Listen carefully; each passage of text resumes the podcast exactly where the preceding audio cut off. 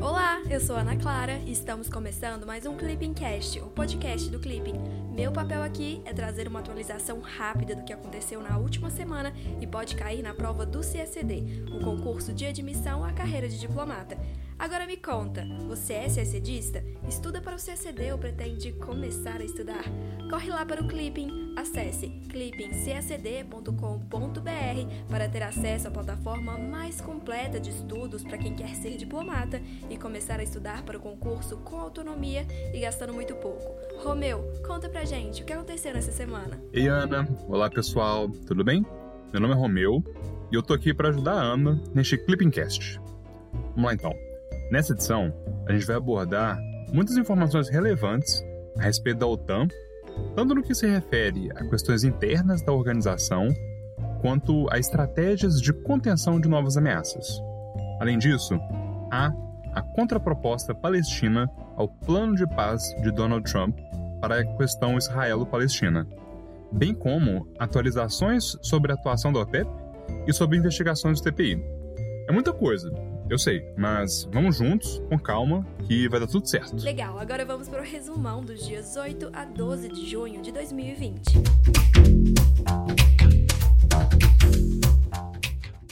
Estados Unidos. Na sexta-feira, dia 5, o presidente dos Estados Unidos, Donald Trump, ordenou a redução do número de tropas norte-americanas na Alemanha. Aproximadamente 9.500 soldados serão repatriados ou enviados à Polônia. Os Estados Unidos vinham criticando a postura alemã em relação ao acordo nuclear com o Irã e o possível uso da tecnologia da companhia chinesa Huawei na rede de telefonia celular 5G na Alemanha. Os norte-americanos também são críticos da expansão da parceria energética entre alemães e russos, cujo projeto do gasoduto Nord Stream 2, que liga o território da Rússia ao da Alemanha pelo Mar Báltico, é o maior exemplo. Romeu, uma parcela dessas tropas norte-americanas atuava no contexto da OTAN, não é? Exatamente, Ana. É isso aí.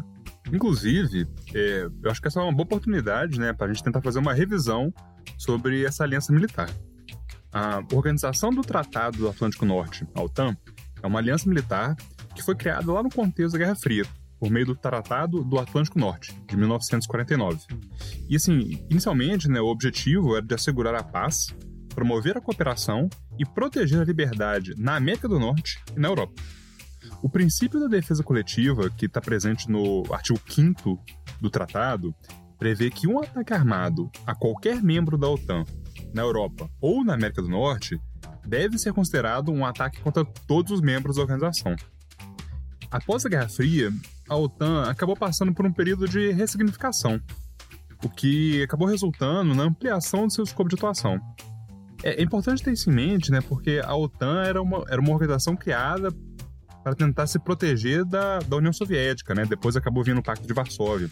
Então, com o fim ali da implosão da União Soviética, é, muitos questionaram se a OTAN ainda precisava existir. Por isso que aconteceu esse processo de ressignificação. E o artigo 5 né, aquele da defesa, da defesa comum, acabou que ele só foi acionado mesmo é, depois da Guerra Fria, que foi após o, o 11 de setembro, em 2001 o atentado que teve as Torres Gêmeas dos Estados Unidos. Por meio do, do acionamento do artigo 5 do tratado, a OTAN respondeu coletivamente aos ataques ao território dos Estados Unidos. Atualmente, a aliança militar é composta por 30 Estados-membros, sendo o mais novo deles a Macedônia do Norte. E a organização também lida com temas diversos, né?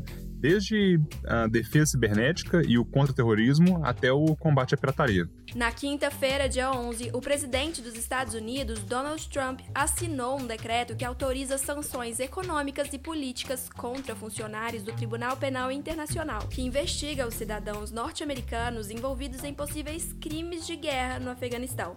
Mike Pompeo, secretário de Estado do governo de Trump, questionou a integridade do tribunal, sugerindo a existência de corrupção e de má conduta entre seus altos funcionários e acusou o TPI de sofrer influências da Rússia. Os Estados Unidos nunca ratificaram o Estatuto de Roma, tratado internacional que criou o TPI. Ana, rapidinho. Aqui eu acho que vale lembrar que o Tribunal Penal Internacional, criado pelo Estatuto de Roma de 1998, começou a operar em 2002 e tem competência matéria para julgar crimes de guerra, crimes de genocídio, crimes contra a humanidade e, desde a entrada em vigor das emendas de Kampala em 2018, crimes de agressão. No que se refere à sua competência rachona temporis, o TPI só pode julgar crimes cometidos após a entrada em vigor do Estatuto de Roma, em setembro de 2002. Se um Estado ratifica o Estatuto de Roma após sua entrada em vigor, o tribunal só pode julgar crimes cometidos após a data em que esse Estado passou a integrar o Estatuto, a não ser que se reconheça a jurisdição retroativa do TPI. No que se refere às competências Rachone Lotti e Rachone Persone, o TPI pode julgar crimes de genocídio, crimes de guerra e crimes contra a humanidade que tenham ocorrido no território de um Estado-parte do Estatuto de Roma ou que tenham sido cometidos por nacional de um Estado-parte. Para que o TPI possa julgar crimes de agressão é um pouquinho diferente, porque o crime deve ter sido cometido em território e por nacional de um Estado-parte das emendas de Kampala.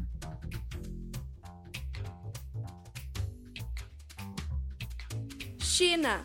No domingo, dia 7, a China mobilizou tropas e veículos blindados para o treinamento militar próximo à fronteira com a Índia. Esse movimento aconteceu em um momento em que os dois países escalam tensões na chamada linha de controle, fronteira disputada que foi objeto da Guerra Sino-Indiana em 1962.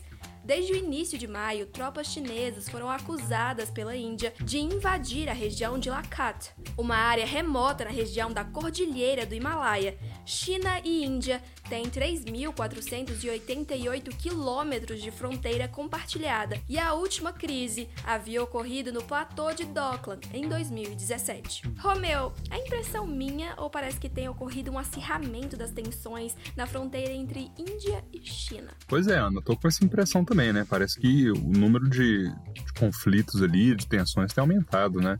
E não sei, eu acho que vale lembrar aqui, né, que separadas pela cordilheira do Himalaia, né, a China e a Índia já tiveram alguns conflitos militares de disputa territorial no passado. Na Caxemira, que é uma região disputada por Índia e Paquistão, está a região de Aksai Chin. Inclusive aqui a minha pronúncia estar completamente errada, viu, gente? Mas vamos ignorar. Mas enfim, essa região, né, Aksai Chin, ela é administrada pela China. A Índia alega que Aksai Chin está ilegalmente ocupada pela China, e o Paquistão classifica essa zona como de fronteira definida.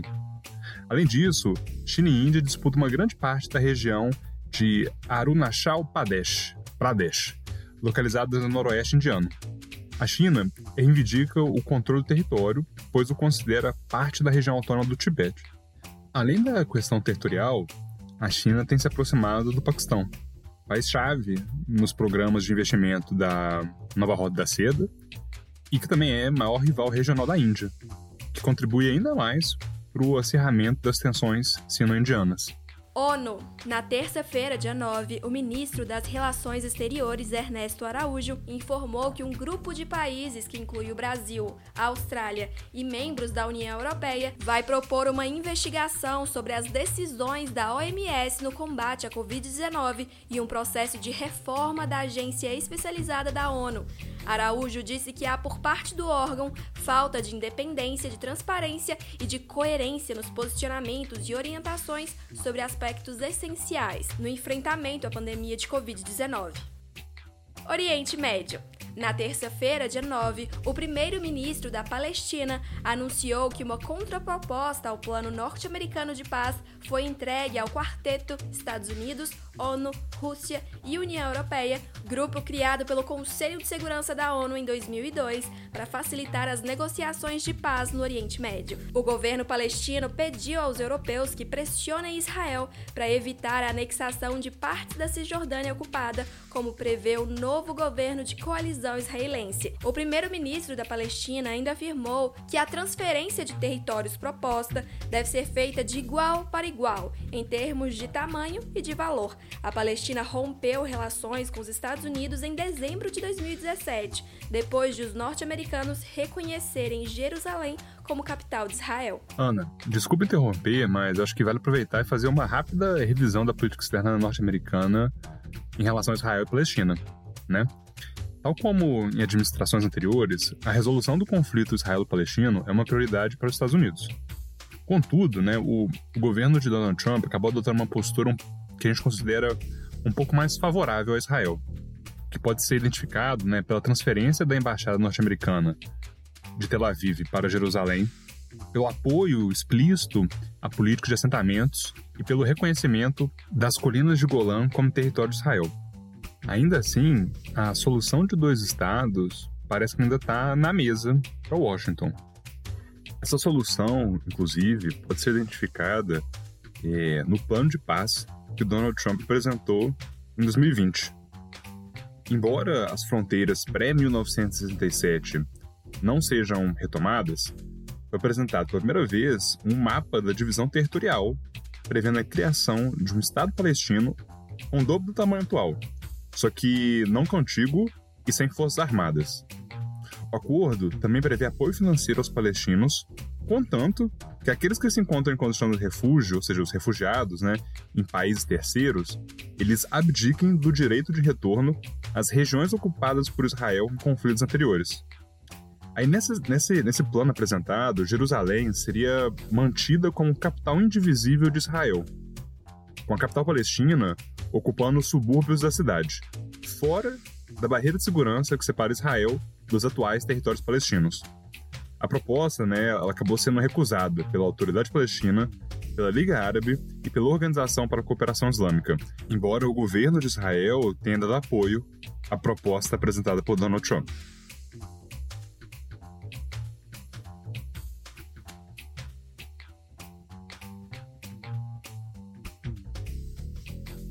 Segurança.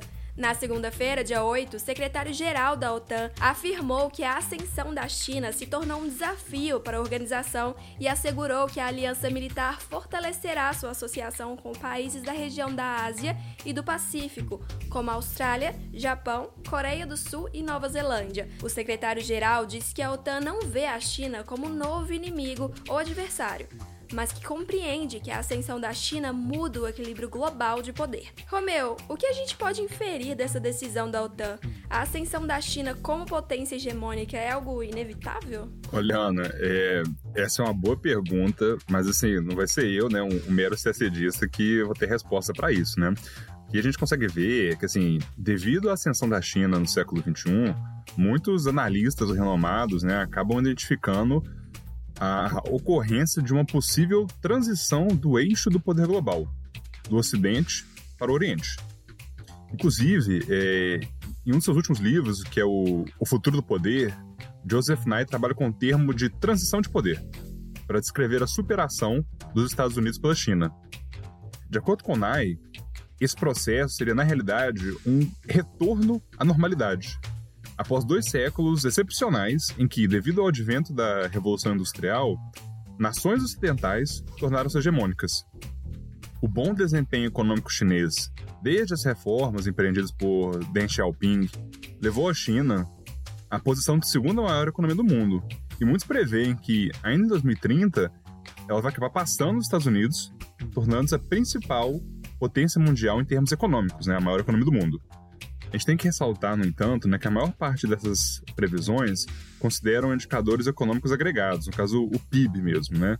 Assim, em termos de PIB per capita e outros indicadores que acabam ressaltando a qualidade de vida, a China ainda está muito atrás dos Estados Unidos. E além disso, essas análises desconsideram outras dimensões de poder, como o aspecto militar do hard power e o soft power. Tende-se a considerar que os Estados Unidos permanecerão hegemônicos no campo militar por mais tempo e que sua cultura, bem como seus valores, né, é, tem mais apelo internacional do que a cultura e os valores chineses, o que acabaria dando um soft power maior dos Estados Unidos em relação à China. Irã e questão nuclear. Na sexta-feira, dia 5, a Agência Internacional de Energia Atômica informou que as reservas de urânio enriquecido do Irã excederam em quase oito vezes o limite autorizado pelo Acordo Nuclear de 2015. O Irã começou a descumprir as determinações do acordo em 2019, em resposta à reimposição de sanções norte-americanas. Além disso, a Agência Internacional de Energia Atômica expressou preocupação com a falta de acesso a duas instalações nucleares do Irã, que estão entre as três que a agência considera haver material e atividades nucleares não declaradas. Após uma recente troca de prisioneiros entre Estados Unidos e Irã, raro momento de entendimento entre as duas nações, o ministro das Relações Exteriores iraniano convidou os norte-americanos a voltarem ao acordo nuclear. Por sua vez, o representante especial dos Estados Unidos no Irã declarou que a diplomacia segue como alternativa para o programa nuclear iraniano. Romeu, já que a gente revisou a política externa dos Estados Unidos para o conflito entre Israel e Palestina, que tal aproveitar a viagem e falarmos sobre as relações entre os Estados Unidos e o Irã? Boa, Ana. Eu acho que vale demais essa revisão, né? Vamos lá. A contenção do Irã é considerada uma das prioridades dos Estados Unidos para o Oriente Médio. Após retirar-se do Joint Comprehensive Plan of Action em 2018, os Estados Unidos reimpuseram sanções econômicas e iniciaram uma política de pressão diplomática máxima e de isolamento do Irã. Os Estados Unidos buscam né, é, a desnuclearização completa, o fim do programa de mísseis balísticos, o fim do financiamento de grupos radicais, como o Hezbollah no Líbano e os rebeldes Houthis no, no Iêmen, bem como o fim dos ataques cibernéticos. A promoção do processo de Varsóvia, com reuniões de grupos de trabalho, inclusive no Brasil, em 2020, é uma forma de isolar diplomaticamente o regime iraniano. O assassinato do general Qassem Soleimani em 2020 pode ser considerado o auge das tensões.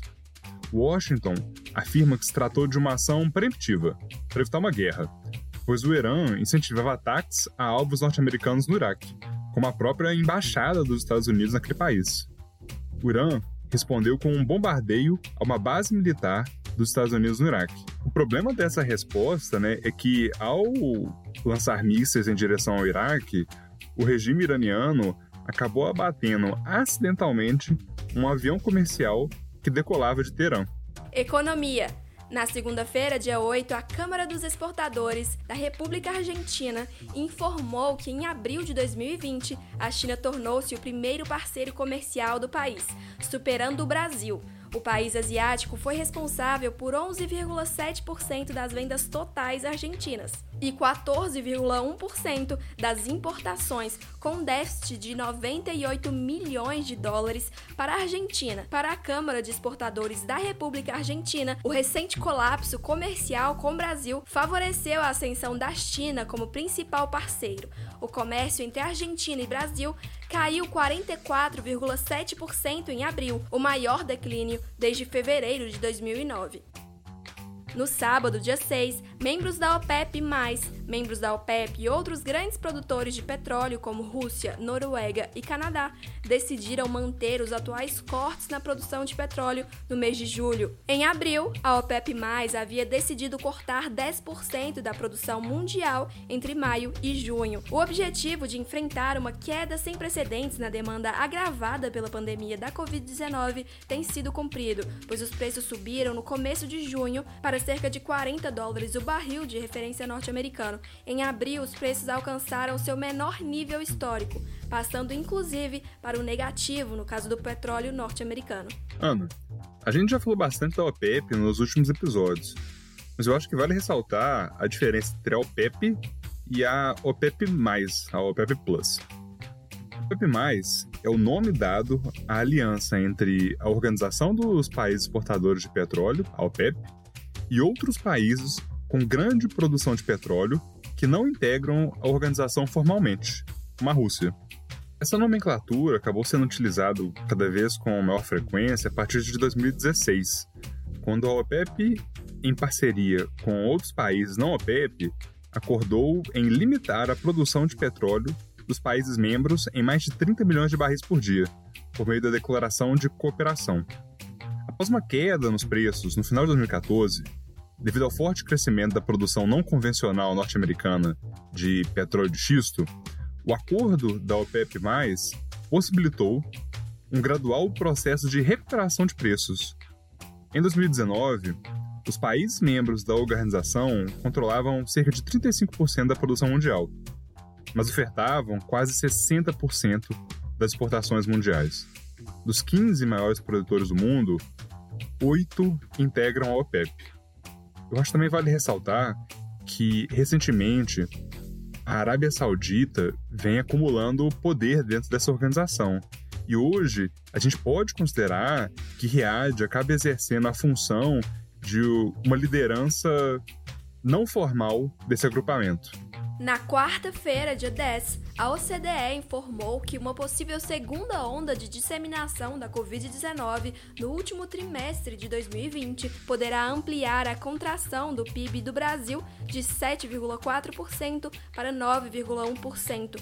Conforme a organização, há 50% de chances de que vários países sejam obrigados a retomar nos últimos três meses do ano as medidas de isolamento que começaram a ser flexibilizadas nas últimas semanas. Esse segundo evento também adiaria a recuperação da economia, reduzindo o crescimento projetado do PIB em 2021 de 4,2% para 2,4%. A taxa de desemprego deve passar dos atuais 12,6% para 15,4% ao longo do próximo ano, no pior cenário.